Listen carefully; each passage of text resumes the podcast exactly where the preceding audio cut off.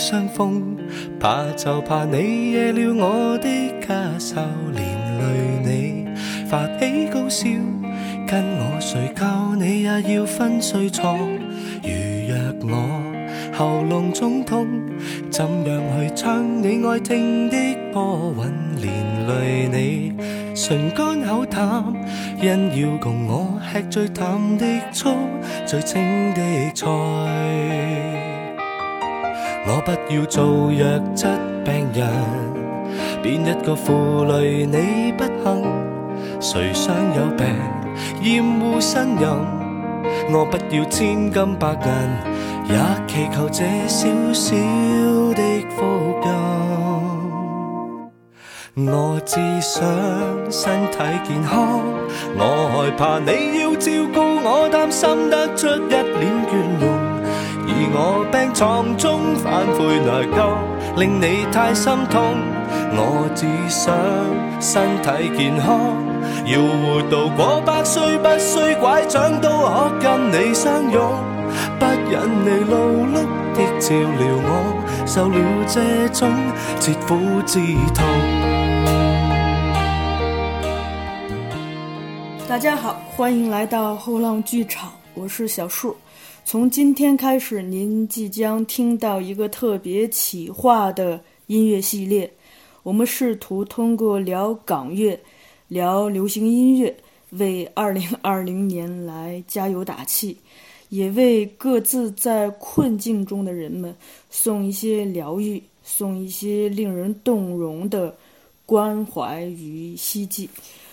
在这个特殊时期，我们可能更需要音乐。音乐会告诉我们，每个结束时间都会善后，告诉我们，全靠试过绝望才会更加珍惜开朗，也告诉我们，就算世界太坏，仍旧不怕。呃，之所以说是特别企划，有这么天地人三个因素。呃，所谓的天是天时吧。我觉得在这种疫情依然没有结束，但 春天会如期到来，春光也如日常一样的明媚。所谓的地，就是我觉得，呃，这是我们节目第一次尝试云录制。今天的嘉宾呢是身在武汉，而我自己呢依然滞留在自己的家乡山西大同。所谓的人这方面，就是今天的嘉宾了。嘉宾 July。我想熟悉我们节目的听众可能听过之前 July 在后浪剧场一个漫长的聊港乐的系列，他同时也是我们后浪的一位作者。呃，最近我是通过豆瓣得知 July 怀孕了。我觉得在这种呃这样一个大环境，再加上自己呃嘉宾身处的这种个人的一个。状呃人生的状态，一切都都很特别，所以就策划了这期呃特别企划。那我们赶紧先请嘉宾 July 跟大家打个招呼吧。Hello，大家好，我是 July，然后我现在在嗯大家最近频繁听到的一个一个一个一个地点的武汉跟大家打招呼。大家好，就最重要的是先祝大家。身体健康。嗯，对。那个说起 July，我其实我不得不提的是，我们在二零一八年夏天录的那一系列聊港乐的节目，因为我们当时是作为一个初次见面，而且彼此并不熟悉的两个陌生人，一口气就聊了将近九个小时。呃，咱俩把这个各自在这个短短的。人生经历中，在港乐中所聆听到的和感悟到的东西，感觉全给剖了出来，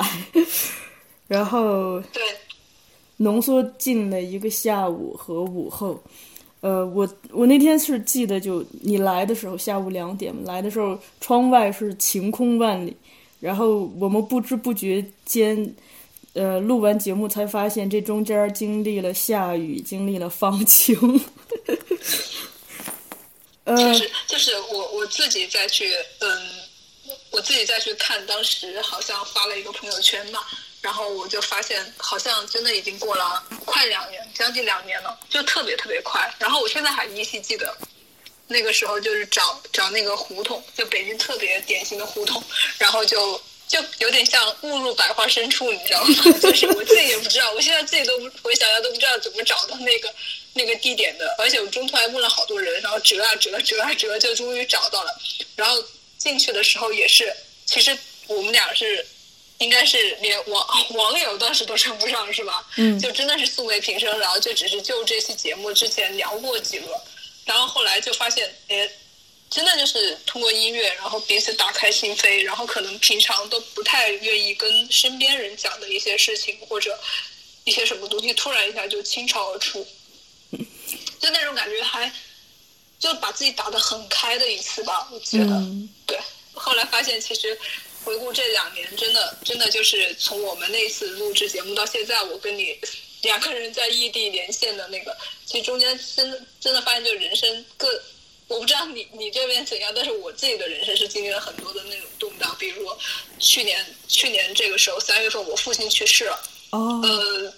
对，然后他他当时也是，为什么这次在这个疫情当中，我看很多那种，嗯。报道都特别感触，是因为我父亲当时走的时候也是在 ICU 里面待了三天，所以我特别能够理解当时人在 ICU 门口等着你的亲人，可能你当时已经不求他生了，你只你只希望他走的没那么痛苦的那种感受，当时特别刻骨铭心。呃，然后到了今年 这个时候呢，我突然就有新。有有孕育了一个新生命，然后，然后也也有一个宝宝，也有一个宝宝，现在还在孕育当中。呃，就这样一个就觉得，呃，一个很奇妙的生命生命的更迭吧，就是又有悲伤，有治愈的同时，突然武汉我的家乡经历了一个这么可以说是非常魔幻，然后现在你都很难相信是真的的一件事情，所以就是觉得这两年将近两年的时间，其实感觉人生的走向。特别特别的，特别特别的跌宕起伏。嗯，我这边可能跟你相比的话，就会平淡很多。但是呢，就是呃，我这边有一个感受，就是呃，我记得咱们上一次录节目的时候，嗯，有两个细节，一个是咱们聊到了这个，呃，黄在聊黄伟文的时候聊到了卢凯彤嘛。然后这中间经历了他的那个那个那个对我其实影响挺大的，我那一阶段也很很很悲观。对，另一个是我记得咱们节目录制结束的时候，我就提到，就感觉像是给自己的这个 青春做一个了结。自己当初因为因为港乐它所描绘的种种细腻的情感，以及那个我们可能在。其他的文学作品中不曾见到的角度和这个题材吧，然后而误入了这个坑中，然后那个时候会觉得，呃，嗯，自己好像再不像以前那样子听着感动了，就等于是为自己跟港乐的这个结缘做了一个休止符。然后这次当我们在启动这个这个系列节目的时候。我突然发现，我找到了热爱他的新的阶段和理由，就是，嗯，如果说以前听港乐是沉浸式的，就那种伤春悲秋，我突然发现现在是是很很平静、很从容的去跳出来欣赏它，而且，呃，我看到了它更大的格局。就因为像以前一些，就比如说关注社会呀、关注民生呀这一类的歌曲，我可能感触不是太大。现在随着自己年龄阅历的增加，以及这个身边社会和时代的不断的新的变化，可能就会对这些更有感触，也对人在这个世界上的处境，或者是他有限的生命这些事情。更有感触，然后在这些也可以在港乐中寻找到共鸣、疗愈和鼓励，这个让我觉得特别的开心。对，包括其实，呃，细研究过来，就是其实对于港乐的这两年，作为港乐迷来说也是非常煎熬和 纠结的两年。就是因为我我自己去年是呃连着连着去看了郑秀文红馆演唱会，然后看了容祖儿，呃，其实当时还有点想去看谢安琪，包括年底的一个陈奕迅，因为当时也有也有你这种想法，就是给自己的青春做结嘛，然后就觉得他们突然一下子井喷式的在在同一年大家都出来唱歌了，然后你原来可能只是在电视欣赏，跟你在现场的欣赏那种感受是不一样的，所以我就去。但是年底因为整个时局特别的不稳定嘛，然后就是你你你突然觉得自己作为一个港乐迷，就是那种感情特别的复杂。反而我就觉得，就像就像你说的一样，我觉得其实那个时候好像纯粹有一些偶像崇拜的因素在里面，或者是沉浸式的去在那些歌曲里面沉湎啦，或者怎么样。但是现在可能你跳出来之后，你真的纯粹把它当做一个艺术品去欣赏，或者你你已经懂得去怎样去从一个客观的角度、审美的角度去欣赏这些歌曲、欣赏这些作品，甚至从一些辩证的角度去看，其实跟真的是跟我们。我当时两年前跟你去谈港乐的那种心态是已经显然不一样了。嗯，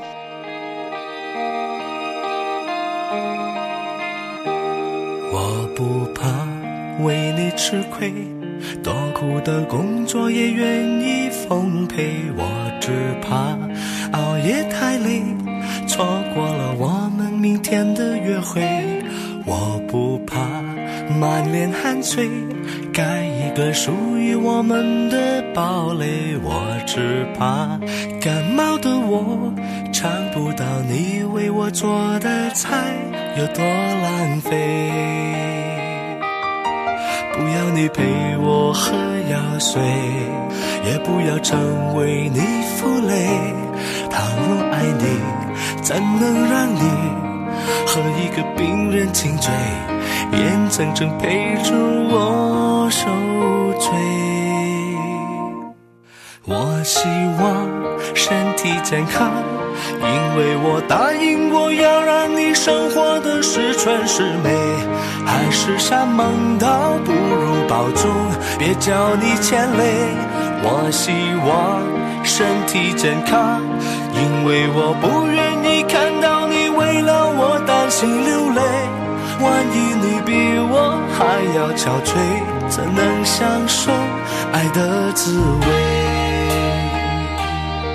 嗯，特别让我感动的句子就是，嗯，我曾经年少莽撞，甚至视死如归，却因为你才开始渴望长命百岁。嗯，你知道这个这个这句话是在什么时候？就是，呃，在武汉武汉那个时候，其实我们之前整个整个武汉人民的那个心理波动是非常大的，就是可能外界可能更多的是看到武汉人自己在，呃。这个病出现人传人的情况之前，还在聚集啊，或者在自我调侃，我们不是疫区这种。但是确实是在二十号之前，整个我们是有那么一点点的那个波动，但是它后来是被一一波波的掩盖掉了，就是会觉得是说这个没有什么可怕的呀，或者说武汉有 P 嗯 P 四实验室啊，或者是说武汉嗯没有出现人传人呢。就大家还会会比较去看淡这个事情，看清这个事情，就不会把它当当做一个一个预警，然后一直到二十号的时候，就感觉一个潘多拉魔盒被打开了，因为突然一下就是嗯，钟钟南山过来说了一句人传人，因为包括那个时候我自己是原来混八组嘛，就是豆瓣的八组，嗯，那个时候也也特别不巧的，就是八组他整个。一个月被封封了，所以等我等刚刚好像是二十号，一月二十号左右，他被解封的时候，突然就发现浙江出现了挂在首位的帖子，就浙江出现了那种呃这个新冠肺炎的病情，突然就发现这是因为那个人他没有到过华南那个海鲜市场，那这就是一个很明显的人传人的一个信号嘛。嗯，再加上官方开始正式的去把这个东西告诉大家。然后整个武汉就真的是一夜之间就进入了一种人心惶惶、前途未卜的感觉。然后我现在一直很庆幸的是，我其实，在十七号的时候，我还有去过医院做产检。嗯。然后当时当时我我可能是我那个时候没有意识到是肺炎，但是我那个时候就因为你肚子里面有一个生命，然后你又觉得孕妇嘛，她会有特别多的顾虑。嗯她我当时真的只是想说，我怕流流感，所以我去戴一个口罩，而而且是那种棉布口罩，就是那种明星机场的那种，就是其实它对于防 防病毒没有太多的那个有效性的那种口罩。但是我当时十七号的时候，我发现在整个的那个呃产科门口那么多人排队，就只有我一个人戴口罩。嗯对，然后就是那个时候回来，到了二十号，我们公司是最后一天上班，然后还吃了一次年饭，大概二十多个人聚集在一起的那种。二十一号呢，然后钟南山院士就说有人传人，其实当时那种那种感觉就真的是。不知道是用什么形容，你那个时候还有点是想说，我们经过了十七年有非典的那个教训在前，但是呢，你觉得这回相关的方面的经验和医疗的进步，就可以足以让我们应付这样一种突发性的流行病？你也笃定的去相信不会、不可能、不至于。但是你发现，其实最坏的事情突然一夜之间就像封印被打开了，就发生了。嗯所以，嗯，那个时候我我我就是我还是会觉得是说你在二十号到整个武汉一个月之间发生的事情，到往后推的一个月发生的事情，就是每天都在刷新自己对对对对世界的认知，呃，对客观事实的认知，然后就是觉得还挺挺，就是整个心理的惶恐，其实超过了你对于这个病本身的惶恐。嗯对，然后就是我觉得其实整个全程的人，我觉得大概都是这种心情，就是一种过山车的心情，坐过山车的那种感觉，就是好像大家从从一个三次元走到走向了异次元，然后又从现实走向了魔幻。所以，嗯，我那个时候我自己特别特别的那个特别的点是在于我自己是一个孕妇，其实孕妇是非常危险的一个高危人群嘛。嗯所以那个时候我要想，如果我没有怀这个宝宝的话，可能我不会像那样像惊弓之鸟那么怕。就真的是因为有了它之后，我会自己平常即使在没有这个疫情出现的情况下，我也会去尽量的保护我自己。比如说我自己很，自从怀孕了之后，我就很多很多习惯我都改变了。平常其实我是一个很喜欢坐地铁啊、上下班走路的人。嗯然后我我也不知道为什么，我就像那段时间像像怎么样一样，就觉得地铁可能会有呃感冒细菌啊，或者是流感啊这种东西，然后我就是自己上下班就是开车，哦。然后或者是我们公司一旦有人，比如说出现大办公室里面出现好几个人那种感冒。感冒啊或者什么的呀，然后我就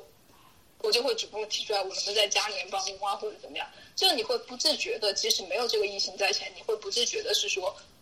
保护你自己，嗯。而这这个在以前你没有这种另一个生命孕育在你身体的那时候，你是不会这么有这种这种预警性的。嗯所以我就突然就觉得张卫健这 这个这个歌词就就特别特别的应景，就是我曾经年少莽撞，甚至视死如归，却因为你才开始渴望长命百岁。就真的是因为这个，你你身上就是依附了一个生命的时候，你的那种对世界的看法和对呃对自己的在这个世界当中处于的一个状态，和你自己想去怎么尽力的保护他的那个感受是不一样的，而这种东西是很本能的一种。你提到这个，我就冒昧的问一下，呃，在心情方面对你的影响，因为据我所知，就是你像我姐姐在怀孕的时候，她就会首先她避免，尽量避免自己去看到一些负面的、不太好的新闻，同时可能这些这些新闻对她如果不小心看到了，可能也会对心情的影响比对一个没有怀孕的女性影响更大一些。我觉得这个就这是我我是一个还挺挺喜欢杞人忧天的人。然后其实我在没有这个疫情的时候，我会担心小孩的发育不好，然后我担心的事情就特别的琐，现在来看特别琐碎啊。就是说我去呃我去每次产检，我都觉得对我来说就像裸考一样，然后我觉得特别难，就然后特别怕他有什么嗯发育的不好的地方啊，或者是我需要去嗯去做调整的地方，就是一些很细枝末节的东西啦现在来看，但是当当当我这个大的一个前提放在你面前的时候，就是这个东西它其实是一个生跟生跟死的一个考验的东西放在前面的时候，你突然发现你已经没有精力再去思考一些细枝末节的担忧了。嗯然后我当时就反而还竟然是一种解脱，就是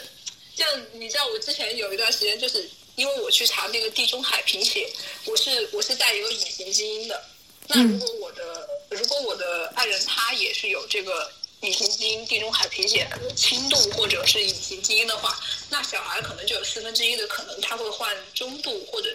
中度以上地中海贫血。那其实中度以上，他就会很危险，就可能这个小孩他需要去做羊水穿刺，然后去看能不能保保保保，需不需要去保，或者他如果他有病的话，那可能就要放弃掉。那个时候我因为这个事情，他那个中间隔着那个检查的时间是需要有两周的时间的才会出结果嘛。我那段时间就整个人被这个这种担忧占满，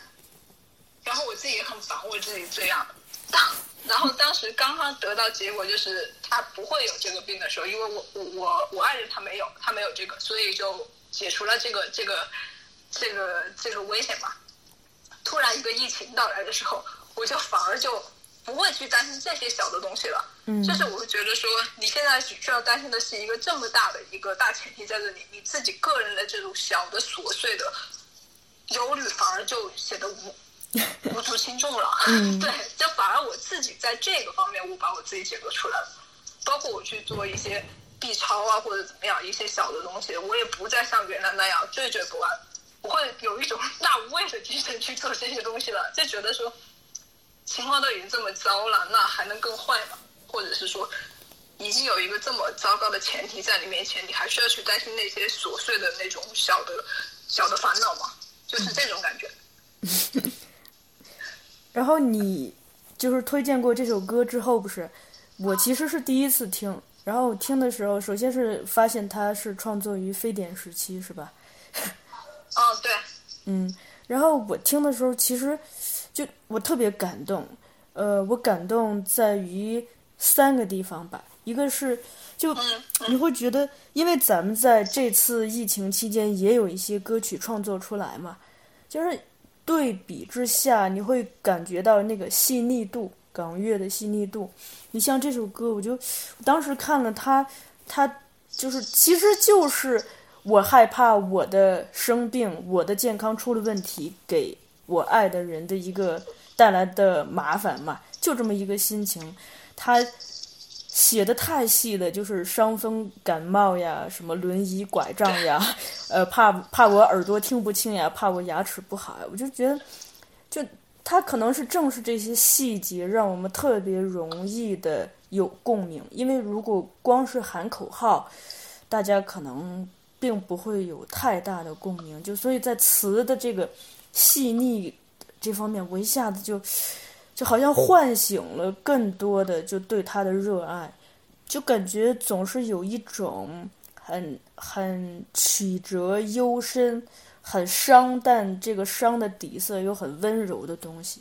同时，这个温柔可能也会带进嗯歌唱者的声线里头。就嗯，我经常觉得，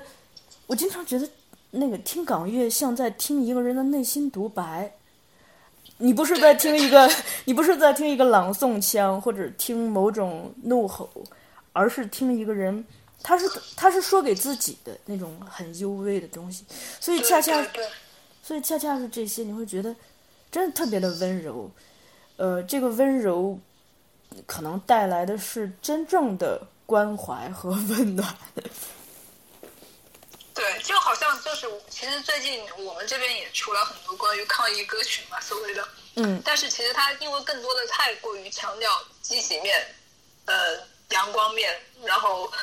正能量这些东西，其实它反而是否定了一部分你的负面情绪。但是其实这些负面情绪你不可能因为一首歌或者一个文艺作品而消除掉，所以你你反而去承认、去正视它、去承认它，然后去从中去得到某些更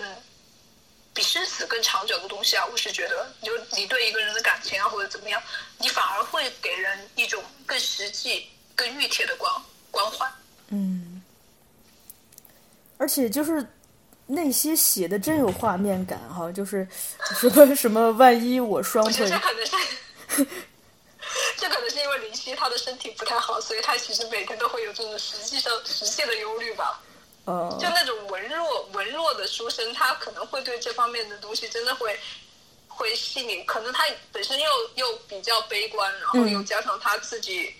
对于这个。同一件事情，他的感受非常的细腻，然后想的非常深，或者这个这个困扰可能是萦绕在他脑里面有好多好多年，就是慢慢的发酵，慢慢的慢慢的酝酿，他其实就会出来一种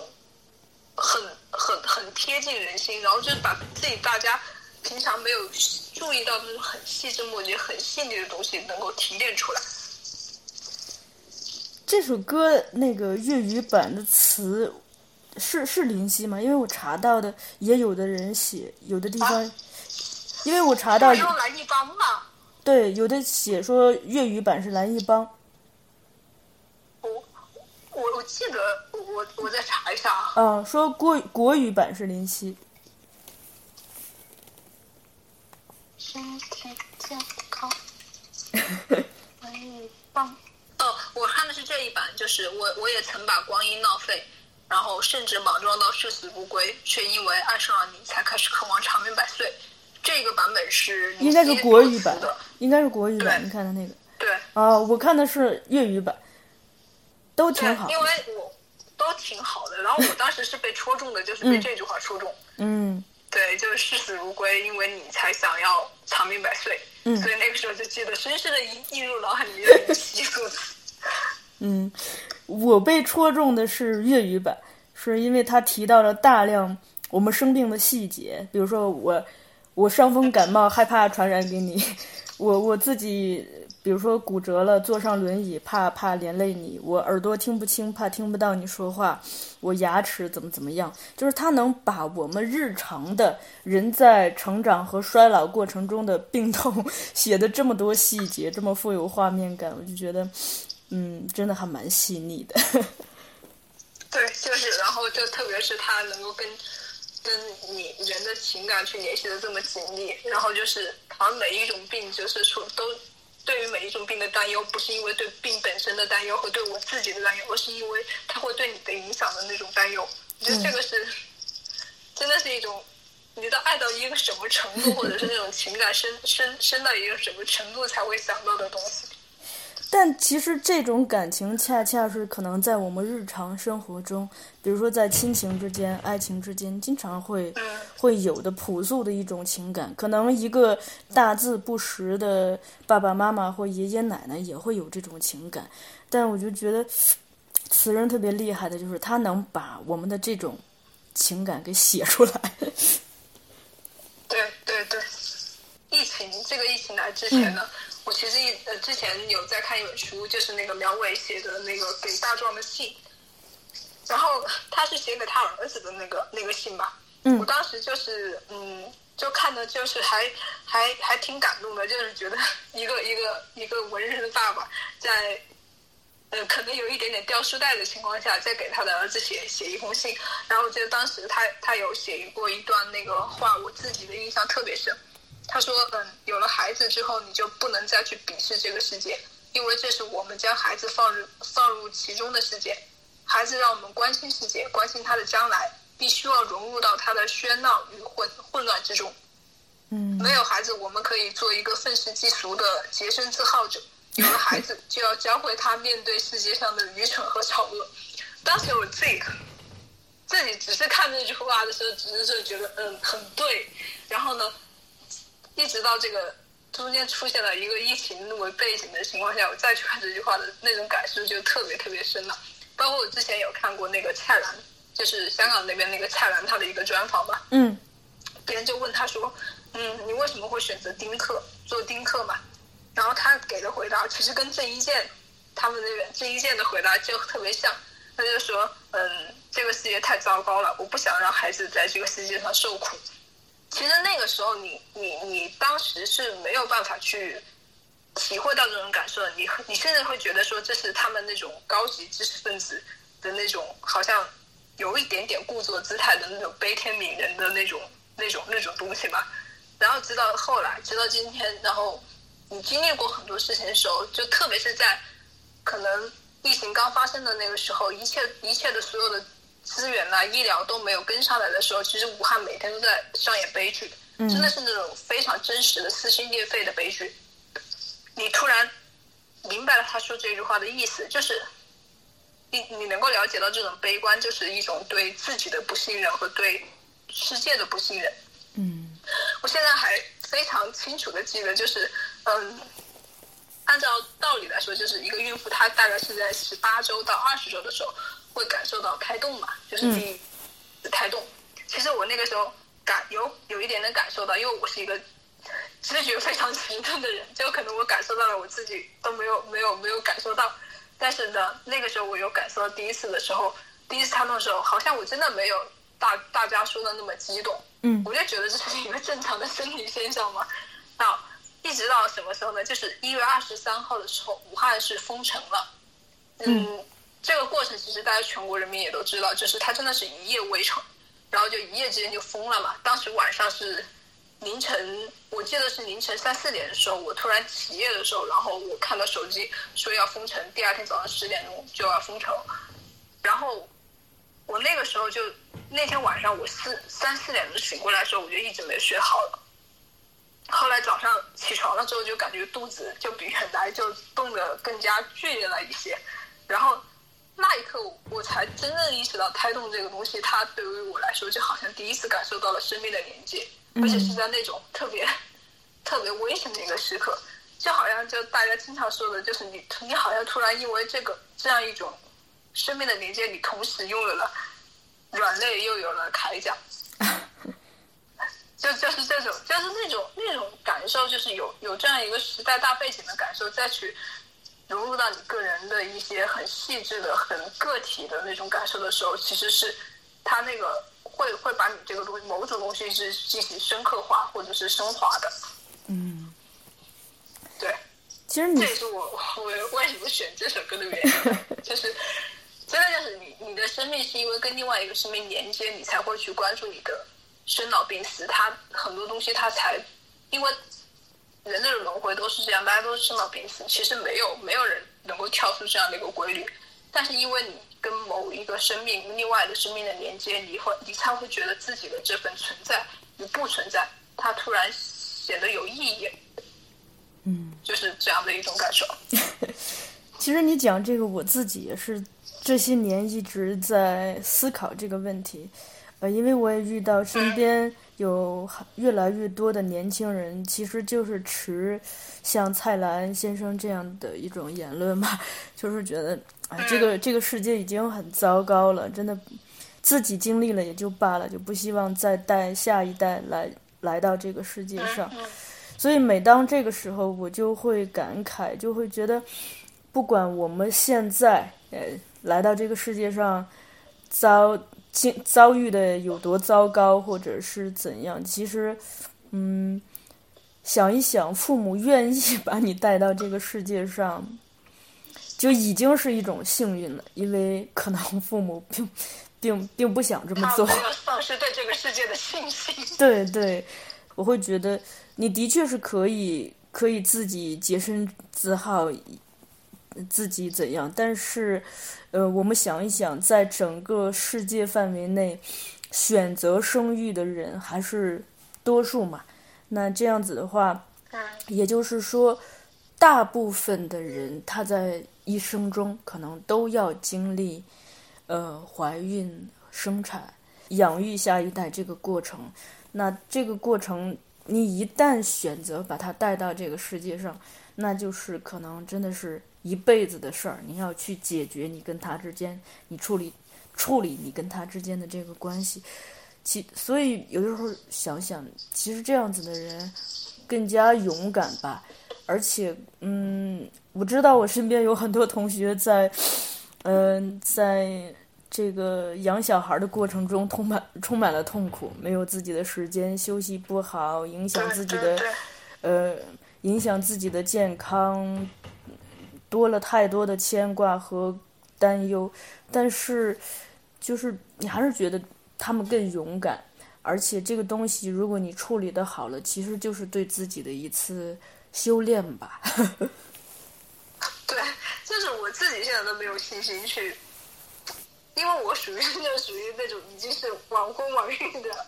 就是我我自己因为是怎么说呢？就是我当时就觉得，嗯，因为我我我可能别人正常的就是，嗯。以以以生孩子作为一个人生的转折点吧，就是前半段后半段。但是因为我自己可能对于探索世界还没有磨灭到磨灭掉太多的好奇心，比如说我喜欢追星，或者我喜欢去哪个地方看演唱会，或者我喜欢去哪个地方旅游。然后我觉得我需要有自己大块大块的时间来去做，去独自的去做一些我自己想做的事情，不管是看电影也好，听歌也好，或者看书也好。我觉得他其实不太需要另外一个人或者另外一个生命参与到里面来，甚至说这样一个另外的新生命参与到里里面来，他可能完全打破了需要打破你原来的节奏。所以就是嗯，就很认同，就是我之前看过的一句话，就是说，其实你把一个孩子带到世界上来，他其实物质上面的准备肯定是需要的嘛，因为现在养小孩的成本非常高。嗯其实你更多的是来自于心理上你对自己的建设，就是你能不能够接受一个人的到来，完全打乱你曾经非常惬意、非常习惯的一个生活节奏。其实，在这方面，我即使到今天，我我今天已经呃，我已经已经过了大半的一个孕期了，可能孩子六月份就要出生，但是我自己一直到现在我都没有信心，但是我 我自己都没有觉得我我可以把我跟他之间的。或者我自己想独处和我需要，我需要为他付出的东西去做一个平衡的这个东西，我自己现在还没有想清楚。但是我知道，就是因为有了他，他已经来了，你就不可能拒绝的时候，你会觉得说他现在在你身上是一个责任。那可能他出生了之后，这个责任他还是会另外去转化成另一种形式，然后你可能再去为他付出。但是我会觉得说，我尽量的会去做到。保持我们俩之间的一个平衡，就像你说的，我跟他之间的关系，包括他跟世界的关系，我跟世界的关系。我最怕的就是可能就像我们上一代父母一样，就是你把你的一生都搭进了一个孩子孩子的身上，其实那个孩子他本身的压力是非常大的。嗯我希望我们两个是都非常独立的个体，但是我们有我们的羁绊。我觉得这个是最好最最好的一种一种亲亲子的一个关系。对。你在这段时间会听音乐吗？呃，会会，我我前我前段时间特别晚上失眠，有一段时间特别失眠特别严重，就是我不知道是不是疫情的影响，就是反正封城之后的那段日子，就每天晚上基本上都会都会都会就是大段大段的时间是失眠的，然后然后我就会去听歌嘛，然后就。就 我觉得，我后来查了一下，我听杨千嬅跟蔚蓝的歌是最多的，就我不知道为什么。是不是他们的更加更加积极一些？有一些。我不知道，我就觉得有段时间我特别特别喜欢蔚蓝的声音，突然特别喜欢他的声线。其实他的他的歌，呃，他的歌那种怨怨曲也特别多。嗯。然后还有一段时间，就是呃早期，就是怀孕早期的那段时间，就特别扑朔迷离的那段时间，我我会特别喜欢听容祖儿，因为我觉得容祖儿的声音就会给人很有很有力量、很有生命力的感觉。嗯。就比方说我我我。去检查，如果受呃如果有有有些不太好的指标或者需要去复查的指标，我一定会在复查的路上去医院的路上听容祖儿。我我老觉得那这是一种给自己的心理暗示。嗯。你说恶运还没有完，时时跟妖魔鬼怪差。说你双眼从来清晰可见。乱世处处太多咒怨，若世间逐渐陷落，你早已看穿。你这部通书只叫人心更乱。现在就讲讲